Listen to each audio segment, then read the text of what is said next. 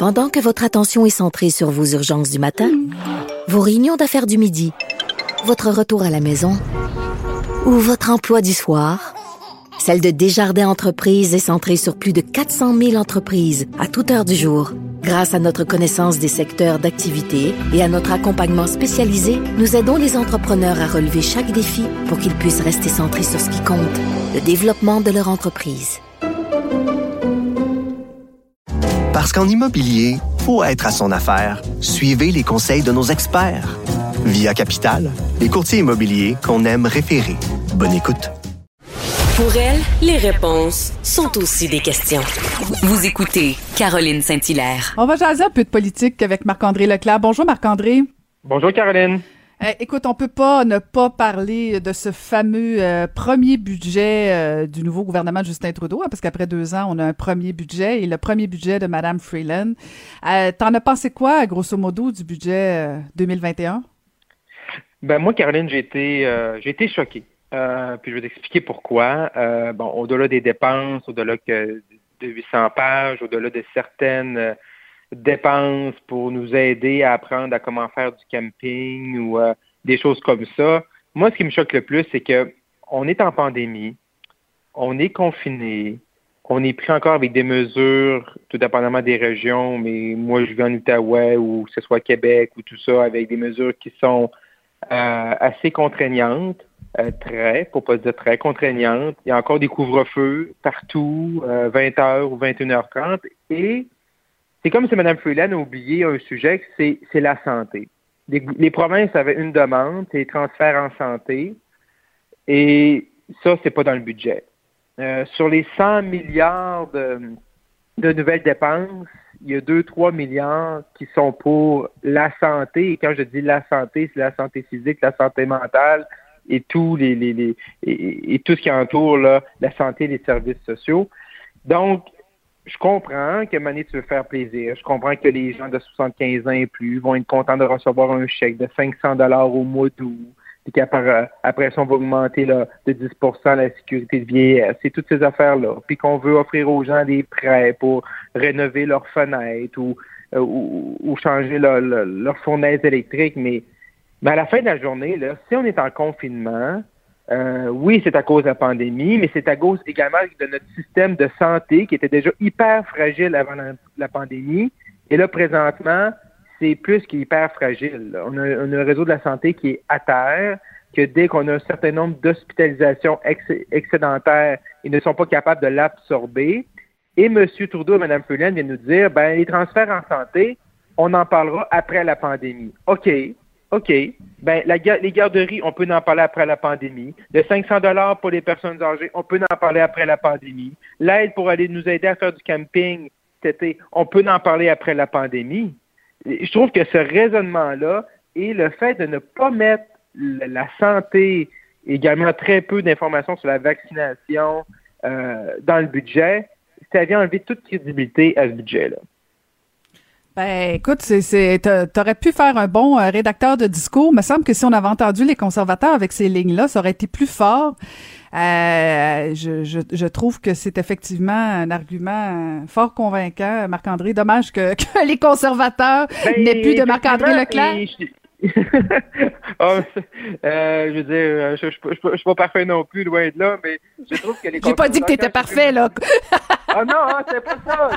non, c'est pas ça, pas tout, j'ai dit. ah, maudit, maudit, je pense à la prochaine fois, peut-être. Euh, oui, c'est ça. mais c'est effectivement. Plus, plus, plus, sérieusement, euh, je trouvais que lundi, M. O'Toole avait manqué cette opportunité-là de vraiment d'aller chercher vraiment qui, qui était la faiblesse du budget c'est dur à critiquer. Tu sais, je veux dire, euh, quand tu prolonges des mesures pour la subvention salariale d'urgence, ou toutes les mesures qui sont là, tous les programmes pour les, les petites moyennes entreprises, par exemple, euh, c'est dur à critiquer. On en a besoin. Il y a encore des mesures de confinement.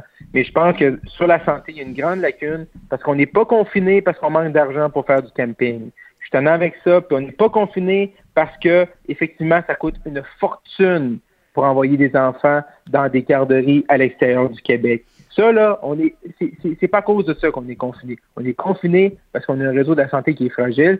C'est ça que je trouve qui manquait dans ce budget-là. Et je pense que ça aurait été plus facile pour M. O'Toole et les conservateurs de, de focaliser sur ce point-là et vraiment euh, d'orchestrer, de garder là. Les gens à la maison, vous êtes, vous êtes pognés à la maison à cause de ça. Puis le gouvernement, lui, il dépense partout, sauf ça, puis ça, c'est pas le temps d'en parler. C'est un peu. Euh, moi, ça me choque un peu.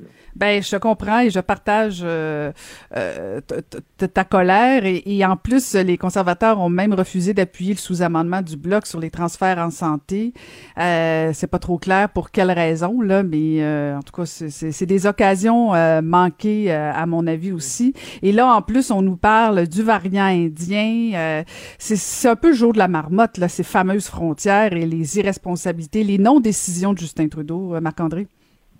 Oui, oui, non, tu, tu, l'as bien dit. C'est jour de la marmotte. Euh, quand on fait des petites recherches en deux, trois secondes d'écart sur Internet, on, on retrouve des articles de mars 2020, pas des pas des articles des articles de mars 2021, sauf qu'on avait des problèmes à fermer nos frontières. Et là, c'est c'est encore le cas. Je veux dire, M. Trudeau est excellent pour dépenser. Le fédéral, la machine fédérale sont excellents pour mettre des nouveaux programmes en place pour ils ont mis la PCU, donner des chèques, donner des chèques même si c'est des gens qui n'avaient pas besoin, mais c'est pas grave. Ils nous disent que dans un jour ou l'autre, on va aller rechercher cet argent-là. On verra. Mais quand ce qui concerne les frontières, il y a comme un malaise pour M. Trudeau. Euh, également, pas juste M. Trudeau, parce que j'écoutais hier Dr. No, qui est le numéro 2 de la santé publique au fédéral, l'adjoint de Mme Tam, euh, et oh, toutes les options sont sur la table, on n'a pas de données probantes, mais moi là, puis je suis sûr que c'est la même chose pour moi. Moi, ça fait ça va faire un an que j'ai pas vu mes parents. Ok, moi je suis en Outaouais, mes parents sont au lac Saint-Jean. Ça va faire un an que j'ai pas vu mes parents bientôt. Mm-hmm. Euh, tu sais, j'ai pu les voir dans la fenêtre de, de l'été passé. Et là, il y a des gens qui arrivent de pays, du Brésil, de l'Inde. Ils ont publié des, des listes avec des vols qui nous dit que ben il y a tant de personnes puis telle rangée il y avait la il y avait la COVID fait faites attention puis que là on leur demandait des tests avant qu'ils partent. Mais là on s'entend qu'il y a des gens qui qui ont qui ont fraudé qui ont des faux tests de, d'être négatifs à la COVID puis là tu dis moi là hier je voulais faire une commission à pharmacie il y a quelque chose que je ne pouvais pas acheter il fallait que il aurait fallu que je sorte dans le, stationnement, que je commande par Internet, que je donne mon numéro de carte de crédit, que la personne vienne me porter ça quand je suis physiquement dans la pharmacie. Mais il y a du monde qui peut voyager, qui peuvent aller en Inde, qui peuvent revenir de là, pour peu importe le pays. À un moment donné, là, je veux dire, qu'est-ce qu'on fait? Là? Ça a l'air si facile imposer des mesures aux Québécois, ou aux Canadiens, comme on le fait avec M. Ford qui s'est excusé ce matin qu'il se met en larmes parce qu'il est allé trop loin. Mais d'imposer des mesures à des gens qui viennent de l'extérieur, ben là, ça, on peut pas. On est-tu en guerre ou on n'est pas en guerre? Tu sais, c'est compliqué d'acheter un cahier de notes à la pharmacie, mais c'est plus facile après ça d'en venir d'avion d'un pays avec où ils gèrent pas toute la COVID, parce que le problème avec le, Brésil, c'est pas juste le variant, c'est que là-bas, euh, leurs dirigeants, ils gèrent pas toute la, la COVID. Là, année, là, ça marche pas. Puis moi, c'est c'est ça qui me choque, puis c'est ça, à un moment donné, les gens vont être tannés de ça. Là. Puis là, c'est là que dans l'adhésion collective, ah, ça ne marche pas. c'est sûr, sûr, sûr. C'est sûr, écoute, c'est... Euh, tu vois pas ton monde, toi, tu sais, moi, là, j'en ai pas reçu de monde chez nous, je reçois pas de personne.